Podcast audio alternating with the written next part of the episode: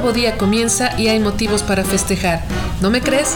Regálame unos minutos y te cuento qué acontecimientos se celebran en el mundo este día. Yo soy Mati Kiedis y desde los cuernos de la vaca comenzamos con todos los días se celebran.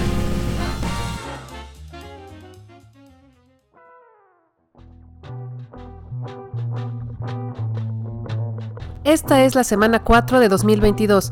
En este episodio hablamos de los festejos y efemérides del 27 de enero. Buen día, buena vida. Hoy jueves 27 de enero te cuento del Día Internacional de Conmemoración de las Víctimas del Holocausto, el Día Internacional del Conservador Restaurador, el Día del Pastel de Chocolate y el Día del Nutriólogo. Comenzamos.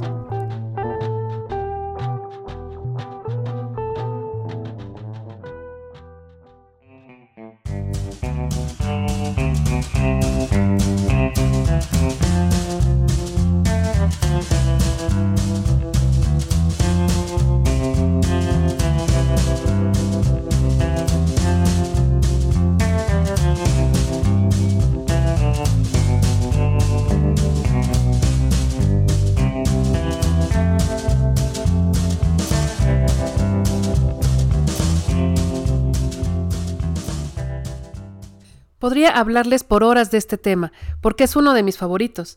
Este día fue proclamado por la ONU y se celebra desde el año 2006. Tiene una doble finalidad. Rinde homenaje a los 6 millones de judíos asesinados durante la Segunda Guerra Mundial y concientiza sobre la importancia de erradicar las ideologías de odio que desgraciadamente aún pesan en la humanidad en pleno siglo XXI.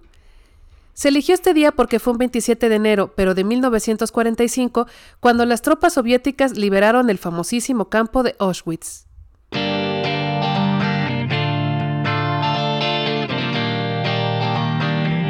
¿Sabías que?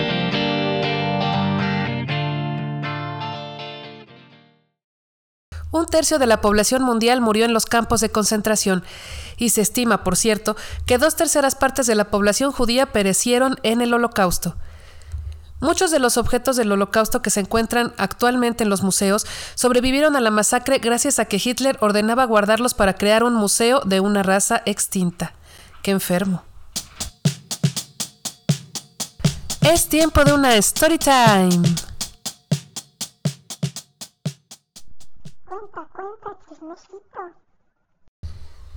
Bueno, yo sé que todos hemos escuchado muchas historias del holocausto entre las películas, entre los libros, y podríamos hacer programas de horas y horas de duración porque realmente hubieron muchos ejemplos de héroes, pero estas son historias que yo en lo particular no conocía y por eso las quiero contar. ¿Te sabes la historia del capitán polaco Witold Pilecki? Bueno, pues él pasó tres años internado en Auschwitz a plena voluntad, decidido a documentar todo el horror posible para salir a gritarlo al mundo. Y lo hizo porque para 1940 se sabía muy poco, casi nada de lo que pasaba en estos campos. Él se hizo arrestar a propósito, viajó en el tren con los demás deportados y entró como un preso más común y corriente. Ya estando dentro, creó una red de resistencia militar con la que ayudó a levantar la moral dentro del campo y administrar los pocos recursos que había como alimentos y medicinas para que pudieran hacer uso de ellos la mayor cantidad de personas posible. Trató también de construir una radio con piezas recicladas, pero tuvo que desmontarla ante el peligro que le significaba tenerla. Mandó informantes con los pocos presos polacos que eran liberados y en 1943 ideó su escape con dos compañeros. Y aunque dio un informe detallado de 100 páginas de todo lo que pasó para los Estados Unidos, era información poco fiable y bueno, no le creyeron nada. Todo lo que conoció lo escribió en su informe El voluntario de Auschwitz, más allá del valor, que se tradujo al inglés en 2012. Y vaya qué ironía, fue juzgado por espionaje y conspiración por los soviéticos y ejecutado el 25 de mayo de 1948.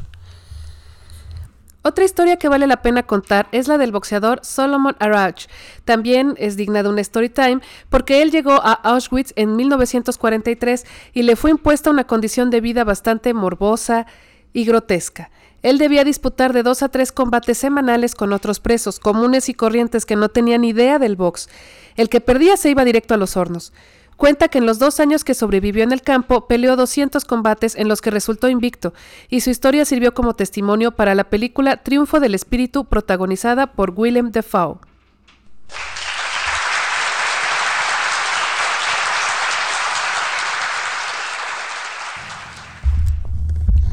Salvadores hermosos pasaron por la vida de los judíos en época de guerra, como Ángel Sanz Brice, un diplomático español al que se le conoce como el Ángel de Budapest. Alquiló 11 departamentos en los que colocó a 5.000 judíos bajo la protección de España. Y tal como les digo, yo podría hablar por horas y horas de esto, pero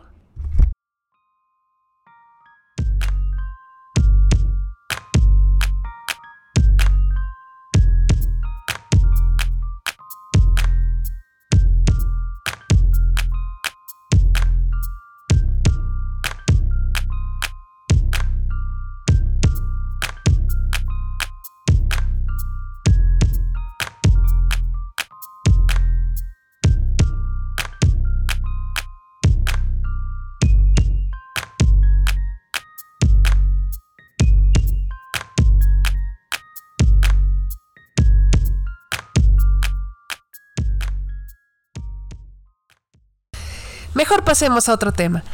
La Confederación Europea de Organizaciones de Conservadores Restauradores, por sus siglas ECO, proclamó la celebración por los conservadores restauradores desde 2012. El conservador es el encargado de la exposición y ordenamiento de las exhibiciones de un museo. Son expertos conocedores del tema que se exponga y divulgan sus conocimientos para entregar cultura a la sociedad. Maravilloso. El restaurador, como hemos visto en los memes, es quien lleva un objeto deteriorado a su estado original y lucha por su preservación a lo largo del tiempo.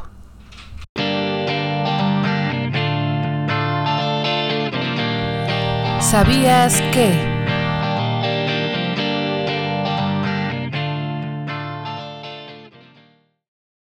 Para ser un conservador en un museo debes tener la licenciatura en historia y una especialización en museología, además de alguna especialización en el tema histórico de tu preferencia.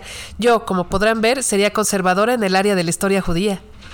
Y aunque anteriormente la restauración se hacía por artistas plásticos, ya existe una carrera en conservación y restauración que en México fue ofrecida por primera vez por el Instituto Nacional de Antropología e Historia a través de su Escuela Nacional de Conservación, Restauración y Museografía, la ENCRIM. La carrera de restauración también se encuentra en estados mexicanos como Jalisco, en la Escuela de Conservación y Restauración de Occidente, en Querétaro, a través de la Facultad de Bellas Artes de su Universidad Autónoma, en San Luis Potosí, gracias a la Facultad del Hábitat en su Universidad Autónoma, en Zacatecas, a través de su Escuela Estatal de Conservación y Restauración Refugio Reyes, y en Morelos, en el Instituto Botticelli de Cuernavaca. Si quieres ver un gracioso video del antes y después de las piezas históricas cuyo único delito fue caer en manos de malos restauradores, visita el link que te dejo en la descripción del episodio. Es buenísimo y vas a reír mucho.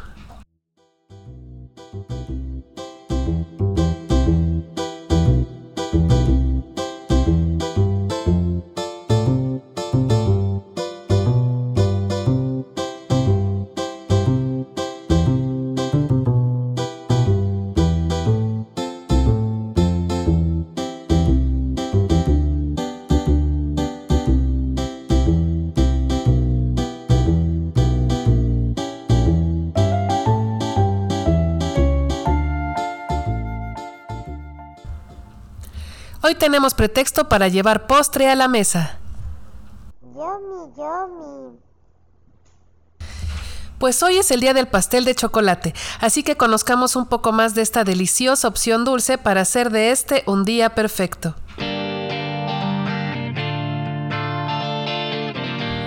¿Sabías que?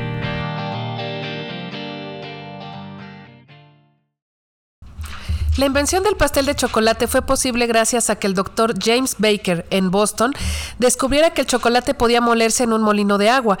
Esto fue en el siglo XIX. Lo que logró con su experimento fue la creación del jarabe de chocolate que agregaría después a sus postres. La primera receta de pastel de chocolate la publicó la cocinera Elisa Leslie de Filadelfia en el libro de recibos de The Lady. El primer pastel de chocolate vendido en caja fue comercializado por la empresa O. Dove Sons en 1920 en los Estados Unidos. En promedio, una persona come 3 kilos de chocolate al año. ¡Oh, my God!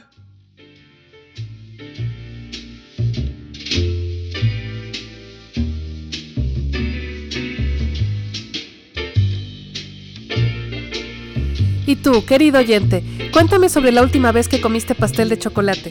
Seguro la recuerdas porque el chocolate nos hace inmensamente felices. Regálame tu respuesta en nuestro Twitter y de paso nos sigues, es arroba c-celebra. También puedes estar pendiente de nuestras imágenes complementarias sobre los temas tratados en nuestro Instagram c.celebra. Todos los días actualizamos, allá nos vemos.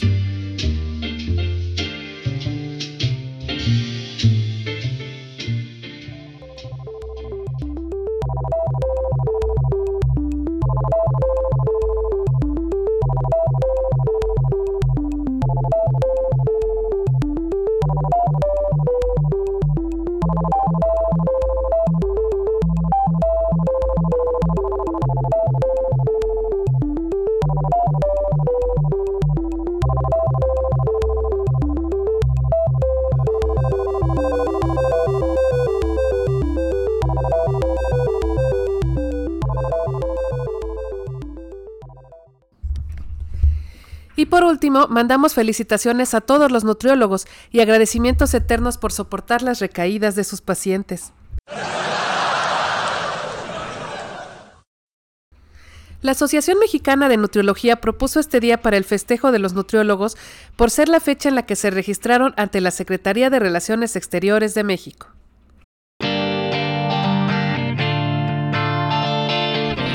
¿Sabías que?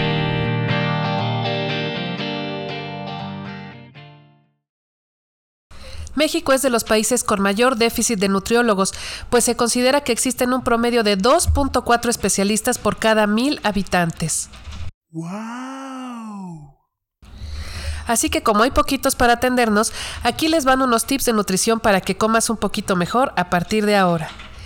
Siempre nos dicen que el plátano no debe entrar en nuestras dietas, pero un estudio realizado por la Facultad de Medicina de la Universidad Complutense de Madrid afirma que es muy bueno para el control de peso, pues contribuye al control de la grelina, hormona que nos dice que seguimos teniendo hambre.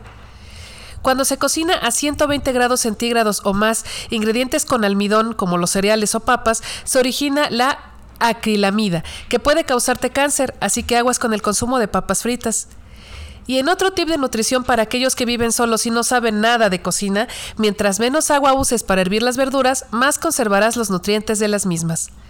Agrega naranjas a tu dieta. El consumo de una naranja al día reduce significativamente la pérdida de visión.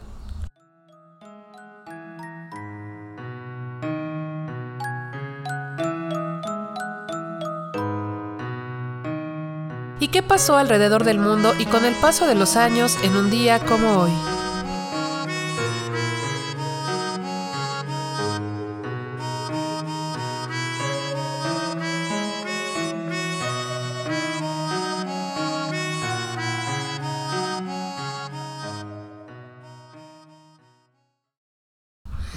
Un día como hoy, pero de 1880, Tomás Alba Edison patenta en Estados Unidos la lámpara incandescente. En 1948 se vende por primera vez un grabador de cinta magnética en los Estados Unidos. En Bolivia se declara abolida la pena de muerte un día como hoy de 1960.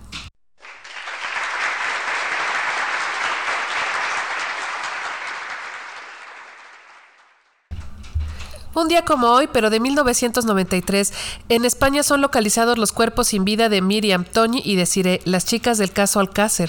Y esto merece una... Es tiempo de una story time.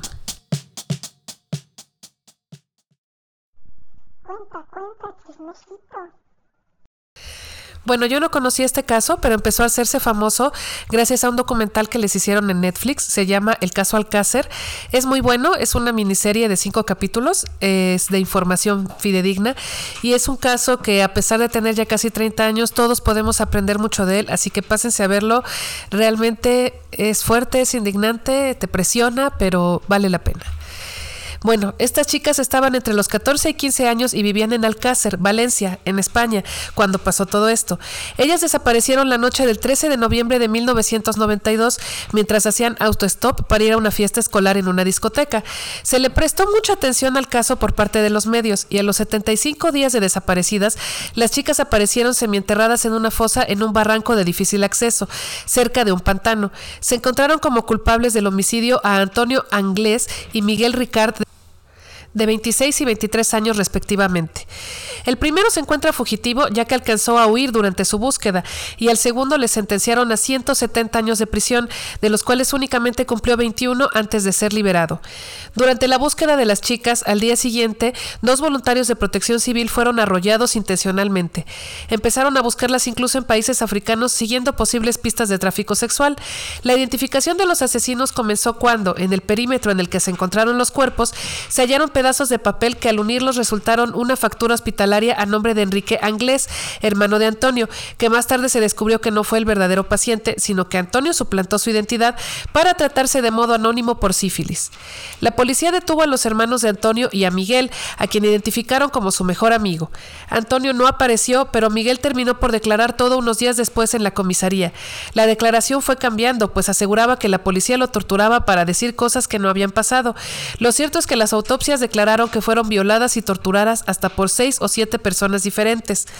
El juicio fue un chiste de dimes y diretes de la policía, así que el padre de Miriam empezó a manejar una teoría en la que las niñas fueron asesinadas por un grupo de criminales de videos snuff. Pero pues bueno, realmente el papá también hizo un gran circo de esto y ya te dejaré a ti, querido oyente, que veas la serie y te pongas del lado de quien quieras ponerte. El caso es que las chicas tristemente desaparecieron en una situación que ni siquiera era común. En ese momento todo mundo pedía autostop y todo mundo llegaba sano y salvo a sus lugares de destino. De hecho, antes de ser recogidas por los asesinos, las recogió un primer auto con una pareja que las dejó tal y donde prometió dejarlas.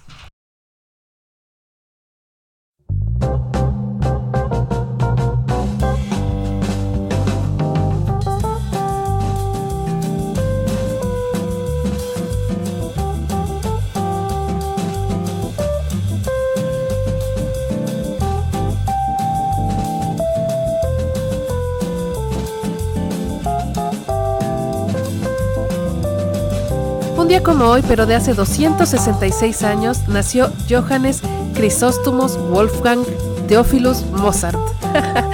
Mejor conocido nada más como Mozart para que no haya problemas. Compositor, pianista y director de orquesta. Feliz cumpleaños deseamos a Ashley Grace, una de las chicas de Ha Ash, que hoy llega a sus 35 años.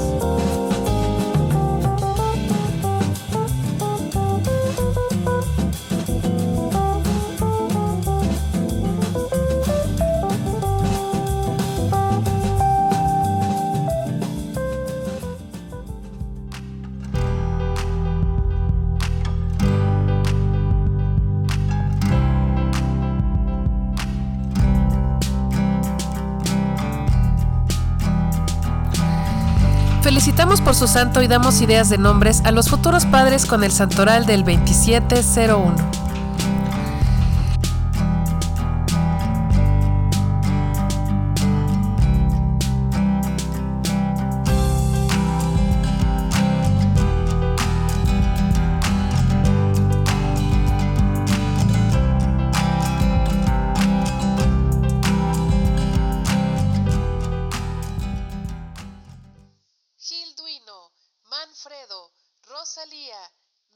Lotería.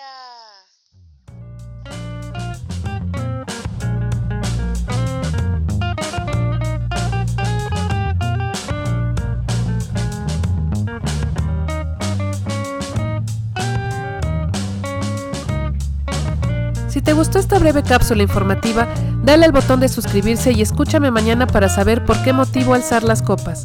Buen día, buena vida. Ande por ahí haciendo el bien que nada le cuesta y recuerde que matrimonio y mortaja del cielo baja. Adiós.